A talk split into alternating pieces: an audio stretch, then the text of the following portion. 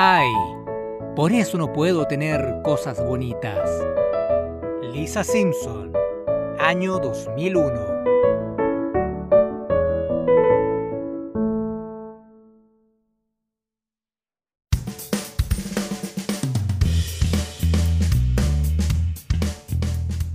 Hola a todos y a todas, bienvenidos, qué gusto en saludarlos, bienvenidos a un nuevo capítulo de Yo no fui el podcast. ¿Cómo estás tú, querido compañero?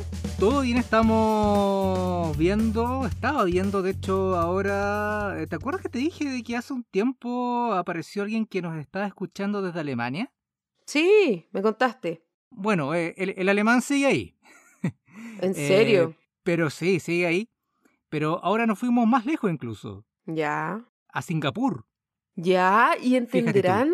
¿Entenderán las tonteras que hablamos en Singapur? Eso me estaba preguntando. eh, yo espero por eh, su bien eh, y por su sanidad mental de que entiendan o sepan español, castellano mejor dicho, porque si no saben castellano, no sé qué están haciendo acá. De todas formas, un saludo para esa persona, que pueden ser varias, no sé, una o dos, miles. Saludos para ellos desde Chile. Ojalá que estén todos bien ahí en, en Singapur. Singapur. Oye, a mí me tinca que es como un grupo de jóvenes que se junta así como, ya, escuchemos esta cuestión, estas palabras raras sobre los Simpsons, así como freak.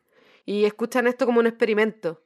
O quizás un grupo de estudio de, de castellano, están aprendiendo castellano. No, están aprendiendo chileno. Sí, bueno, de, hecho, hay que, si están en esa, hay que decirles que no es el mejor lugar, ni Chile No. tampoco es el mejor país para aprender castellano. Sí, yo creo que tienen que ir como un poquitito más para Perú, por ahí yo creo que andarían bien, no Perú, sé. búsquense un podcast peruano, ahí van a aprender Sí. perfecto castellano. No sé si hay podcast de los Simpsons en Perú, pero por lo menos hay marcha, así que algo hay, algo hay ahí. ¿Cachaste esa cuestión una vez? Pero ¿Que eso fue una en Bolivia, marcha? ¿o ¿no? Ah, en Bolivia, me confundí. Chuta. Sí, fue en Bolivia, fue en Bolivia. Pésimo error. No, los bolivianos están locos por los Simpsons, me gusta mucho Bolivia por eso. María José, a propósito de dónde nos pueden escribir, Nos pueden encontrar en Instagram con el arroba yo no fui el podcast y en Twitter con el arroba yo no fui P. Recuerden siempre que la P es de podcast. Oye, compañerito, ¿qué te parece antes de empezar? eh, le mandamos saludos a algunos de nuestros queridos auditores. Sí, eh, un saludo grande y un abrazo para la gente del podcast Desde el Fracaso. Chiquillos ahí que están haciendo un buen material, los pueden encontrar en Spotify, Google Podcast, Apple Podcast y también en YouTube están, parece. Un gran abrazo y sigan arriba, cabros. Eh, nada, les deseamos lo mejor y que les vaya súper bien en su podcast. Está súper entretenido. También queremos mandarle un saludo a otro podcast amigo que se llama Los Días en Cuarentena, que están ahí bien fanáticos, siempre pendientes de todo lo que estamos haciendo. Así que muchas gracias por escucharnos y obviamente extender la, eh, el saludo cariñoso a todas y todos quienes nos escuchan a través de todes, para ser más inclusivos, quienes nos escuchan a través de su... eh, Lugar favorito. Reproductor de podcast favorito. Sí, no supe cómo decirlo, demasiado evolucionado para mi, para mi gusto. Bueno, Juan Pablo, cuéntanos por favor de qué se trata nuestro capítulo de hoy. Sí, tenemos el episodio Trilogía del Error que fue recomendado, ¿cierto? Por un auditor. Igual nos fuimos bien adelante en, en los capítulos, ¿o no?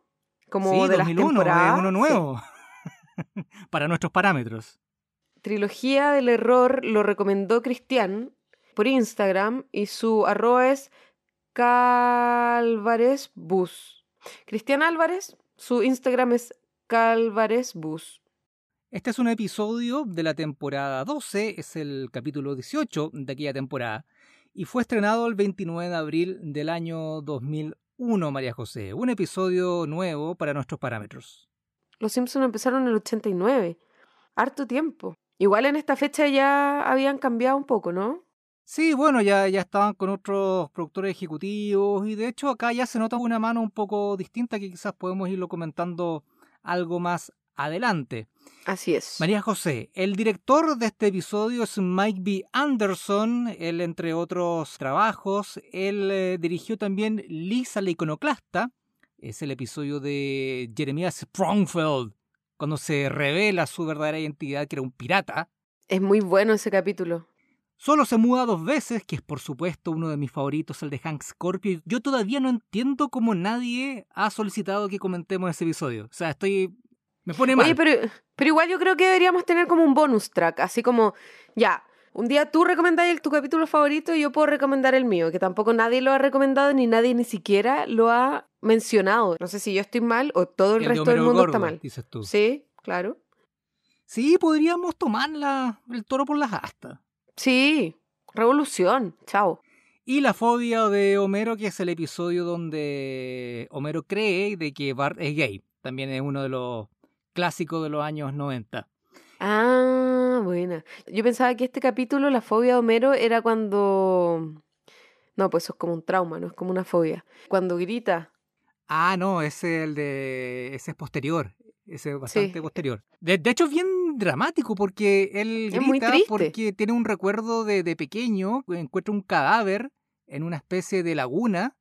Pero el ese papá de Smith. Es el papá de Smithers. Es muy triste e incoherente ese capítulo, es brigio. Me da risa igual. En ese capítulo es como, bueno, espero no te haya afectado. Y al final, como que por eso era gay Smithers. Porque le había dicho que una horda de mujeres lo había matado o algo así. Muy, una muy absurda. Algo muy absurdo. Bueno, Los traumas infantiles. claro. Por favor, eh, síguenos contando.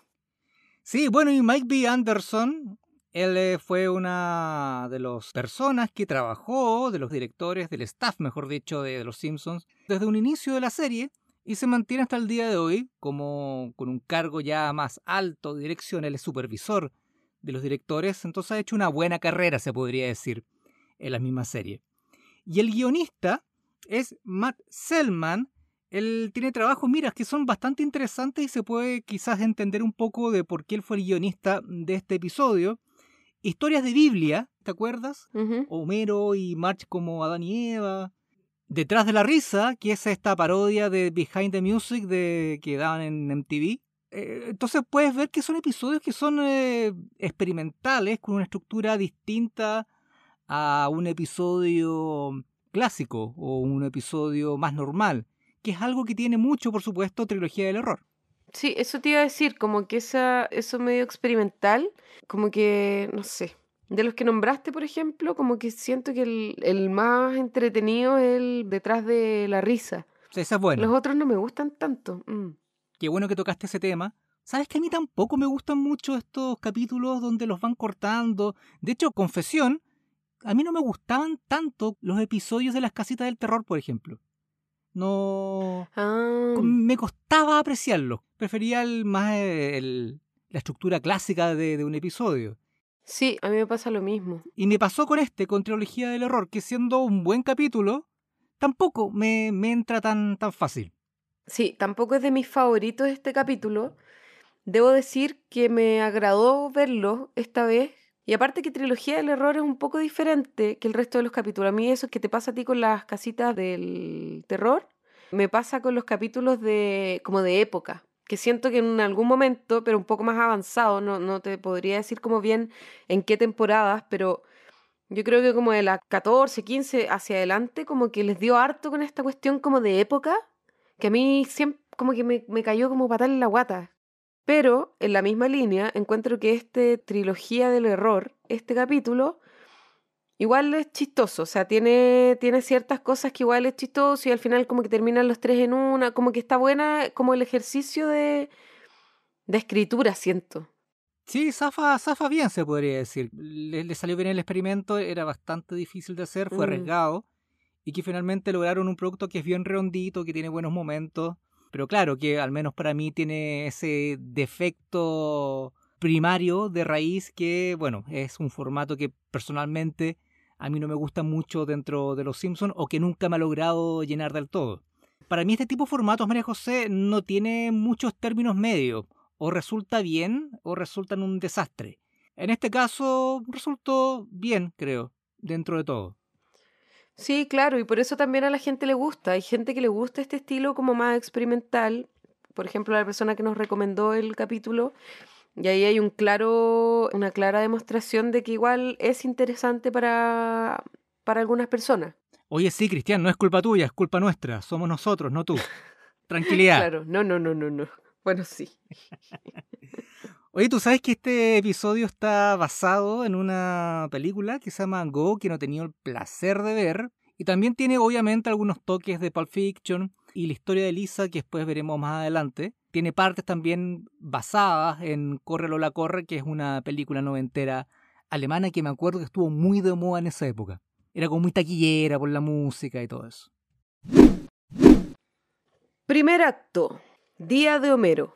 Luchando con March por un trozo de brownie recién salido del horno. Uh, qué bien suena eso.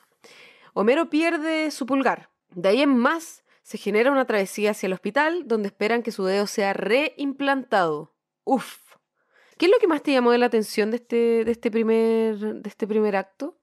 Mira, son los conectores que te decía. Hay varios, por ejemplo. Cuando está la familia tomando desayuno en la mañana con este cereal sano europeo. Oye, a propósito, entre paréntesis, ¿has visto esas veces en que March intenta que su familia coma de forma un poco más sana? Y siempre la terminan humillando. Sí, es terrible. Hasta Lisa en este caso. po. Hasta Sí. Lisa así como, "Ugh, ¿qué es esto? Es una porquería, le dice Homero, básicamente. Claro, ese Muslix, Muslex. Y también hacen Huglex. Huglex, que es el que le da a Maggie. Oye, pero eso es como un mus... ¿Cómo se llama ese, ese cereal que venden? ¿Musli? De- Debe estar basado en algo de ese cereal. Sí, como esa... No es tan pegajoso ese cereal igual, bueno. Pero me llamó la atención el nombre. Bueno, era, un paréntesis solamente. Claro, ese es un conector. Ahí toca también el tema de Lisa, de lo que pasa después con su trabajo de ciencia. El tema de Lisa, pero claro, el primero es cuando están tomando desayuno y ahí tocan el timbre y Bart dice Milhouse. Y parece que trae grandes noticias. Porque empieza a tocar eh, de reiteradas veces Milhouse el, el Claro. timbre. Bueno, ese es uno. Otro conector es lo que pasa con Linguo. Bueno, Linguo es un clásico, hay que decirlo. Sí, Lingua es un clásico. Es un clásico, este robot pequeño que tiene como una calculadora al centro Sí. y que es como un correctín. Bueno, se llama Linguo en español, porque corrige la forma de hablar de las personas, claro. En el fondo eh, es inteligencia artificial, o sea, lo que hizo Lisa. No, es heavy. Es heavy, Así tremendo. como en quinto básico, chao. No, seca. Muy inteligente, Lisa, como siempre. Sí, Y otro conector es el de la calle falsa 123, que es la Ah, calle ¿verdad, que po? March le da al jefe Gorgory cuando lo llama al 911, después de que le cortó el dedo. Y Gorgo le dice, ah, intento de homicidio. Pasarás un largo periodo en la cárcel. Pero ¿sabéis que Calle Falsa 123 también es un clásico encuentro? No, es tremendo. Yo lo he sí. usado, es como ya, sí, Calle Falsa 123, como un clásico. Casi como la máquina de escribir invisible. Sí, como ese estilo, sí. Bueno, y esos son algunos de los conectores y después vamos a ir viendo más adelante cómo se va desarrollando la trama en relación a Linguo, en relación a la calle falsa, en relación a Milhouse, etc. Claro, porque, y al final yo creo que este, esta parte, como este primer acto, como que cumple un poco esa función solamente de conectar, porque si bien van contando la historia, como que la historia se complementa más adelante con los otros dos actos. Es como que va sembrando un poco y va dejando puras como cabos abiertos, como cositas ahí, para después irlo conectando con el resto de la historia cuando va avanzando el capítulo. Y un detalle, si bien Marge no tiene un día dedicado completamente a ella, están todas. Y es quizás el Sí, po. personaje principal de todo este episodio, porque uno podría pensar a la rápida, Claro. ah, no, no le dieron un día. De nuevo la dejan postergada. Pero, pero no, ella es la que mueve todo, está involucrada en todas las tramas. Sí, es la más protagonista del capítulo, a mi parecer también. Yo creo que es la culpa lo que la hace sentir de esa manera protagonista. Sí, bueno, esa culpa eh, la lleva a hacer muchas cosas dentro al menos de este primer acto. Con Homero parten a un hospital para que le pongan el dedo nuevamente. Y ahí tiene un problema porque Hibbert le dice de que el seguro que tiene Homero no le cubre dedos. No le cubre pulgares, porque el pulgar no es considerado como Eso. dedo, claro. Pero dice, bueno, eh, si quieres te corto el otro para la simetría. Y Homero dice, mmm, Claro, y ahí simetría". obviamente eso no es aceptado y ahí hay todo un recorrido hacia la clínica del hospital de, de Nick Riviera. Pésima opción. Y ahí March, bueno, pasan varias cosas en el camino. O sea, chocan a McBain, su Ferrari, y le roban el auto a McBain. Por eso te digo que la culpa la hace actuar de esa forma, porque de otra manera no me explico March robándose un auto. Exactamente. Todo culmina cuando Homero y March se separan, Homero hace dedo, aunque parezca extraño, sin su pulgar, en la carretera para ir al hospital, lo detiene Cletus. Cletus muy buena onda lo lleva, de hecho. Pero cuando llegan a la clínica del doctor Nick encuentra, y este otro conector también, encuentran que la clínica está en llamas. Y ahí Homero decide irse caminando a Shelbyville y cuando ya va en pleno camino en la autopista, sin auto, caminando, él ve su dedo que estaba dentro de esta salmuera con los huevos de paloma de Moe y el dedo Qué ya asco. estaba mal, estaba muerto el dedo, se había ido el dedo. Va a tirar el dedo a un bote de basura y se ve a lo lejos una explosión y cae a sus pies la cabeza de quién? De Linguo. Pobre este pequeño robot que era el proyecto de ciencias de Lisa, del que no supimos nada más después de que Lisa subió a su pieza. Y ahí Homero dice, Linguo, ¿muerto? Y Linguo lo corrige. Linguo está muerto. Muerto. Y termina el primer acto. Sí. Corte. Sí, es un momento dramático. Sí, e- es muy dramático como le cierra los ojitos al robot con inteligencia artificial. Y ahora vamos al segundo acto. Segundo acto, Día de Lisa. Lisa construye un robot gramatical llamado Linguo, con el que espera ganar el primer premio en la Feria de Ciencias de la escuela. Sin embargo, todo se complica al perder el bus y sin nadie que la pueda llevar. Ese es el día de Lisa, básicamente. Acá se separan cuando Homero le da cerveza a Linguo. A Elisa se va a su cuarto Enojada. y lo empieza a soldar para reparar.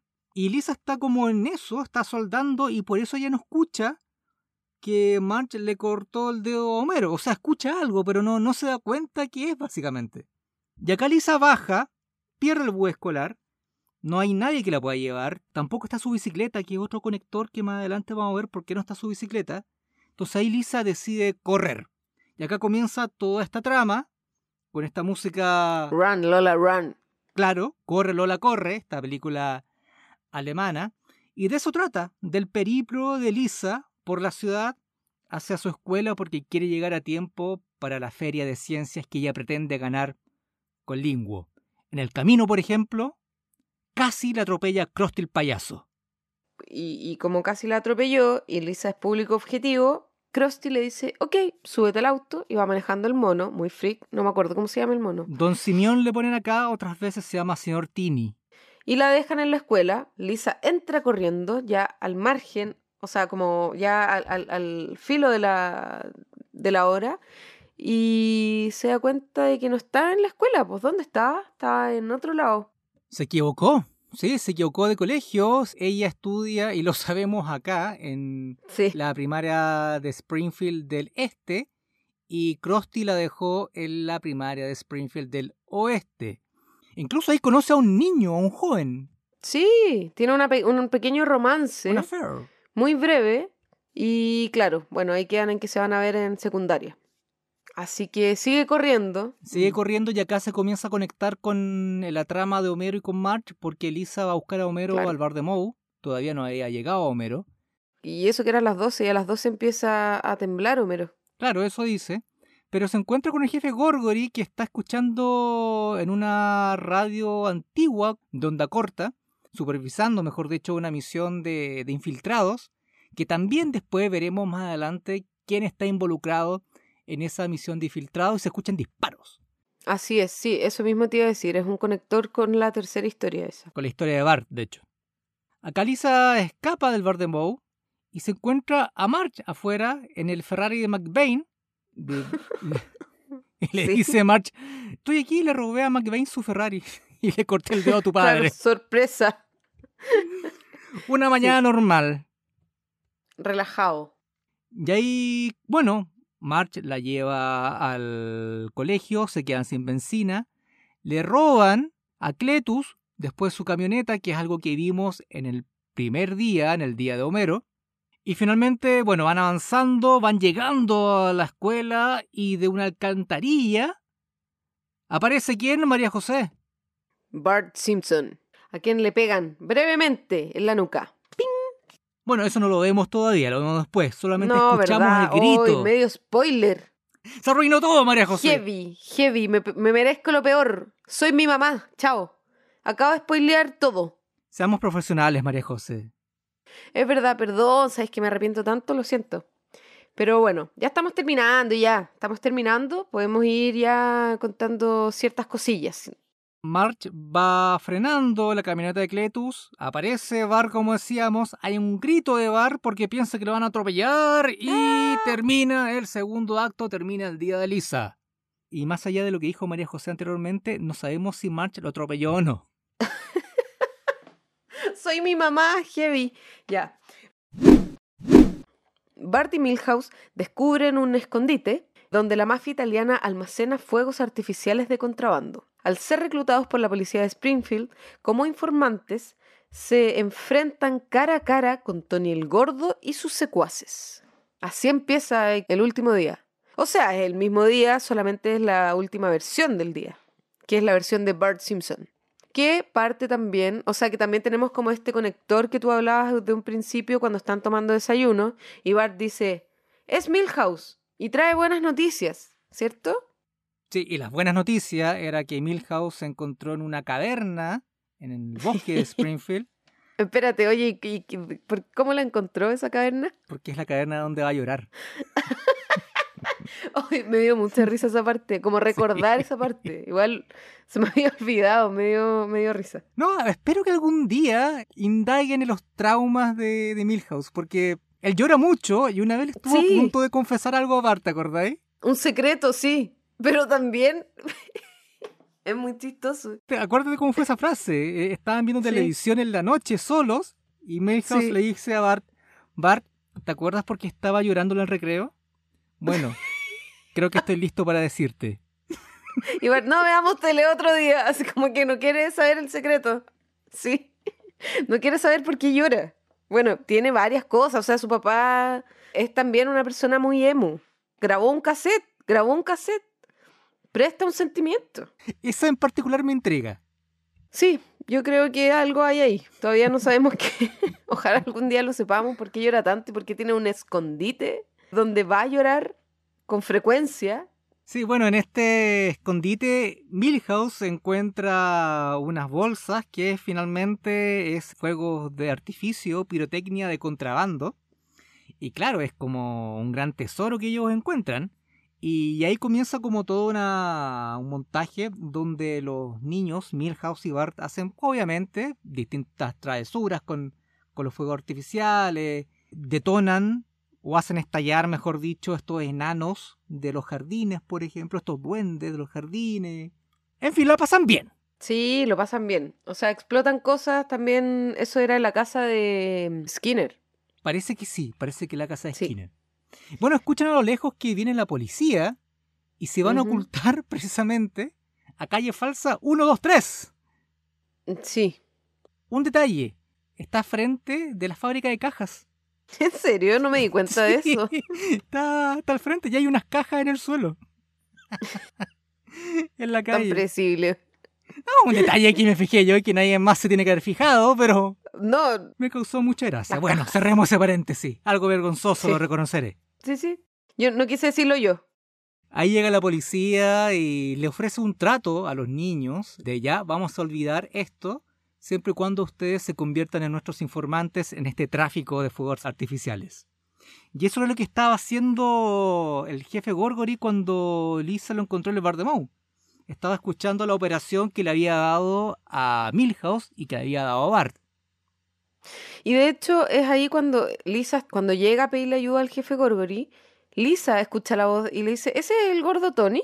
Y ahí el jefe Gorgory le pregunta, Claro. ¿eres tú, gordo Tony? Así como, Solo hay una forma de saberlo. Gordo Claro. Tony, ¿eres tú? Qué idiota. de una manera muy responsable. Y con dos niños de 10 años más encima. Claro, sí, por eso te digo, todo muy responsable. Bueno, en eso van Bart y Milhouse a encontrarse con el gordo Tony y con sus compinches. Y acá comienza toda una persecución de los mafiosos italianos a los niños. Están en las cavernas, está todo muy oscuro. Se iluminan con unas estrellitas de esas que teníamos cuando niños para Año Nuevo. Sí, Es un buen detalle. sí me acuerdo cuál pero no me acuerdo cómo se llaman. Estrellitas. Al menos en la Mm. quinta región costa se llamaban así. Qué exótico. No, yo no me acuerdo cómo se llamaban acá. Yo cuando chico me ponía mi salida de cancha, después iba a la Yo sé. botica, Y te comías tu pan batido. mi pan batido, sí. Sí, pues. Todas esas cosas exóticas de región. Bueno, están escapando y ahí Bart ve en el cielo de la caverna una alcantarilla que va saliendo hacia la calle y acá es cuando Marge casi lo atropella. Y ahora sí, María José, ¿qué pasa cuando Bart sale de la alcantarilla? Ahora, cuando Bart, esto se lo voy a contar por primera vez en la vida, cuando Bart sale de la- y, y se topa con Marge, que casi lo atropella, solamente le pega un toponcito en la cabeza, alcanza a frenar y le pega y suena ¡pim! Y Bart dice ¡Mamá! Pero nada más, no le pasa nada. No, Bart termina bien y la persecución continúa. Claro, siguen corriendo. Sí, ya están a punto de atraparlos, lo acorralan y Marge, que también se había sumado a la persecución junto a Lisa, desesperado Claro. porque no sabía qué hacer. Toma Linguo, pobre Linguo. El más dañado del capítulo. Sí, es pobre, terrible. No se lo merecía. Toma Linguo No, nadie lo y se los tira a los italianos. De hecho, uno, uno de los italianos dice, ah, están tirando robots. y claro, como Linguo es un robot gramatical y el estereotipo del italoamericano que tienen los gringos no precisamente hablan bien el idioma, Linguo colapsa. Sí, es como, calla la boca, cierra la boca. Corrige Linguo. Y ahí no, no, no puede más y ahí como que colapsa. Linguo se sobrecalienta y como al lado hay una bolsa de fuego artificial explota con la bolsa y todo y ahí es cuando su cabeza sale volando en dirección donde estaba Homero. De ahí se conecta con el día de Homero. Exacto. Y cuando Mero dice, oh, Linguo, y le cierra los ojitos de manera muy dramática y sentimental. Y bueno, el cierre de este episodio llega cuando el gordo Tony propone una solución bipartita como él propone. Claro. Que habían dos problemas dando vuelta hasta ese momento. Era uno de que Lisa no había podido llegar al colegio, a la feria de ciencias. Y el otro problema era obviamente de que Homero había perdido su dedo gordo. Entonces lo que propone el gordo Tony para ser liberado por la policía es lo siguiente, hay un corte y se ve la clase de Lisa con Gino cosiéndole el dedo a Homero, recién operado, y Lisa explicándolo como si fuera parte de un proyecto de, ciencia. Y era porque Gino era un experimentado médico de la mafia, entonces llegaron a este acuerdo de que podrían solucionar esos dos problemas a cambio de quedar libre. Conveniente e inteligente por Tony. Súper inteligente. O sea, y al final el capítulo termina así. En la sala de clase, todos presentes, los protagonistas, los secundarios y todas las personas que participaron en los tres actos, reunidos en torno a este experimento de ciencia donde este mafioso le pega el dedo a Homero y el, el dedo empieza a revivir. Y me da mucha risa esa parte donde, em, donde le dice, bueno, y ahora estás preparado para una lenta y dolorosa recuperación. Sí. Es muy bueno. Es como que nadie le toma el peso. Es- Ah, al menos son honestos. Claro, me gusta esa parte. Y March hace el remate. Dice, vaya, este sí que ha sido un día muy loco. Y aparece Don Simeón, se le sube encima, la abraza y Don Simeón dice en idioma de mono, pero esta trama no tiene ningún sentido. Y termina el episodio. Así termina. Eh, yo tengo un Eh. problema con el final. No me gusta mucho. ¿Por qué no te gusta? Eh, es que siento de que en esa época, a comienzo de los 2000, más, más adelante también, empezaron a repetir mucho el recurso del el final hiper absurdo. Incoherente. Claro, claro. ¿Te acuerdas un, un final también de que todos terminan en la playa, bailando, haciendo surf? Sí, como que aparecen como tragos y, es co- y como que dicen así como de, ¿de dónde vienen los tragos? No, nadie sabe si total somos dibujos animados. Claro, claro. eh, a, a mí se me hace que es más un recurso que sacan bajo la manga porque no supieron cómo terminar un episodio. Como rematarlo. Mm. No sé si en este en particular, y no sé si este es el primero o no. Si es el primero, bacán, me parece bien. Pero a lo que voy es que más adelante ese recurso se me hizo muy reiterativo. Y mi percepción es que no era, no era tanto por un tema de, de guion, sino porque básicamente no sabían cómo desenredar todo lo que habían hecho antes. Puede ser, claro, no sé si este es el caso, pero en los otros casos sí, sí, sí suena un poco a eso. A mí también me pasa, me pasa un poco igual. Yo creo que es como, tengo todo un tema como con esta temporada que para mí ya empezó como a desteñir un poco la temporada 12. Entonces siento como que trataron de integrar varias cosas que sí le pueden parecer chistosas a muchas personas, pero no en lo particular a mí. Yo, al igual que tú, soy como más tradicional. Entonces sí, a mí igual me, yo estoy ahí de acuerdo contigo con lo que tú comentas, compañerito. De hecho, María José, sobre la temporada 12 estoy buscando acá a la rápida cuáles son los episodios. Hay algunos que son bien poco memorables. A ver, está el de la hija de Krusty, que no es un Ah, episodio sí, que el- me guste mucho. Está uno bien malo, que es cuando Sir Burns contrata a Homero para que haga cosas humillantes. Ah, sí, sí. El episodio de la polémica escena de, de cuando un panda se viola a Homero. Sí, verdad. Cuando hacen un equipo de tenis con Marge, Ah, y aparecen la, eh, las tenistas, las hermanas Williams. las hermanas Williams. Y hay uno Sí. bien malo que se llama Relatos Extraordinarios, que también son episodios cortos sobre fábulas y leyendas norteamericanas. Hay un Homero gigante. No sé, lo, lo vi ayer y también lo encontré, o sea, no me interesó nada. Pero hay otros buenos también. Por ejemplo, el de Lisa y su amor por los árboles. Ya, El de las dos ciudades, eh, cuando separan lo- los prefijos de los teléfonos. ah, ya.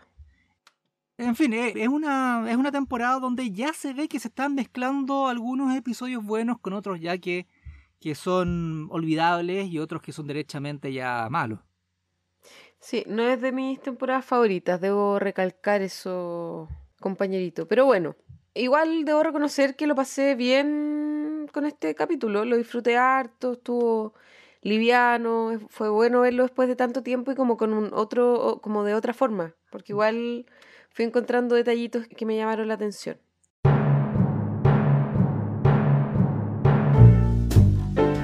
Y María José, el momento que todo el mundo está esperando, nuestra calificación de osos bobos de este episodio. Si quieres parto yo esta vez, ya que me retaste la última vez. No te reté, solo dije, hice un comentario. Ya, bueno, ¿quieres que parta yo? No, parto yo. Ah, bueno, entonces la- el asunto era reclamar por reclamar nomás. Sí, Ya, ya me caché, gusta ya, a veces. A veces quiero reclamar por reclamar. Ya, dale, Necesito dale. tener un espacio de reclamo en esta vida. Dale, dale. Bueno, yo a este capítulo, Trilogía del Error, le voy a poner un- una nota de dos ositos bobo. Entonces, Dos, eso eh, es una calificación en rojo ya. No, o sea, es que no, no, no lo tomemos tan así tampoco. Sí. Calma, no lo tomemos así. O sea, no estoy hablando de eso, estoy hablando de otras cosas. No, le pongo un 2, pero suena feo un 2. Bueno, le pongo dos ositos bobo para que suene más tierno. De 5, wow, wow, wow, 2 es bastante. Uno no es de una temporada que para mí sea una temporada buena. Rescato como el esfuerzo de hacer este capítulo interesante, interactivo, entretenido, de usar nuevos recursos. Encuentro que quedó bien redondito y es entretenido, es un capítulo que llama la atención. Y aparte que también me pasa algo con la imagen, que la imagen ya es nueva. Entonces con esa imagen nueva también yo tengo como un, un algo ahí, no sé. Como que ya los dibujos... Claro, ya está más digitalizado el proceso de animación. Y de ya no me, no me provoca este como este sentimiento tan oh los Simpsons no sé pero bueno son tonteras de una que ya está vieja pero nada que hacer así que esa es mi calificación para este capítulo compañerito cuéntanos por favor estamos ansiosos y ansiosas por saber cuál es tu calificación Sí, yo le voy a poner tres ositos bobos. eh, y puedo Nah, explicar por qué. generoso. Puedo explicar por ¿Ya? qué. eh, yo le iba a dar dos y medio en realidad por el episodio en sí. Pero, pero por el esfuerzo le agrego medio osito bobo más. Es un episodio que igual es difícil de hacer. Y está bien hecho. Hubo pega Sí, acá atrás, hubo trabajo. Se nota que hubo dedicación en hacer el guion. No hay que ser tan injusto, tiene un par de momentos bastante buenos también. Linguo, quedó para la historia. Por eso yo le doy tres ositos a María José. me parece bien no lo comparto pero me parece bien bueno ahora te vamos a decir el G el generoso Oh, oh, oh, oh. Oh, ps. Bueno. Pero bueno, Acabamos de perder. Como el 40 95% de, de la gente que nos escucha. De, de tres perdimos dos y medio. Ahora sí la gente de Singapur no debe estar entendiendo nada. claro. Oye, igual para todas las personas que nos están escuchando, las y los invitamos a participar de esta, de esta puntuación que hacemos con cada capítulo. Hay algunos y algunas por ahí que ya se han motivado y nos dicen eh, la nota que le ponen a cada capítulo, así que los invitamos y extendemos esta invitación para que ustedes voten con nosotros, a ver si un día de estos podemos hacer algo más entretenido con, con las votaciones, así que están todas y todos invitados. ¿Y cómo lo pueden hacer? Pueden votar a través de nuestras redes sociales. Yo no fui P en Twitter e Instagram. Yo no fui el podcast. Bueno, María José, vamos cerrando el episodio. Gracias por escucharnos. Nuestro capítulo número 14 trilogía del error. Yo me despido. Ya dimos recién las redes sociales para que repetirlas, pero recuerden que nos pueden escuchar siempre a través de nuestras plataformas en Spotify, en Apple Podcast y también en Google Podcast o en realidad en su plataforma de podcast favorita, pero esas son las, las principales en todo caso por ahí nos pueden escuchar. Sí, de hecho, si ponen en Google Yo no fui el podcast, les van a aparecer millones de otros lugares donde estamos y nosotros no sabemos. Pero bueno, así es. Ya María José, un abrazo, me despido, saludos a todos y nos estamos escuchando en la próxima. Nos vemos, chao.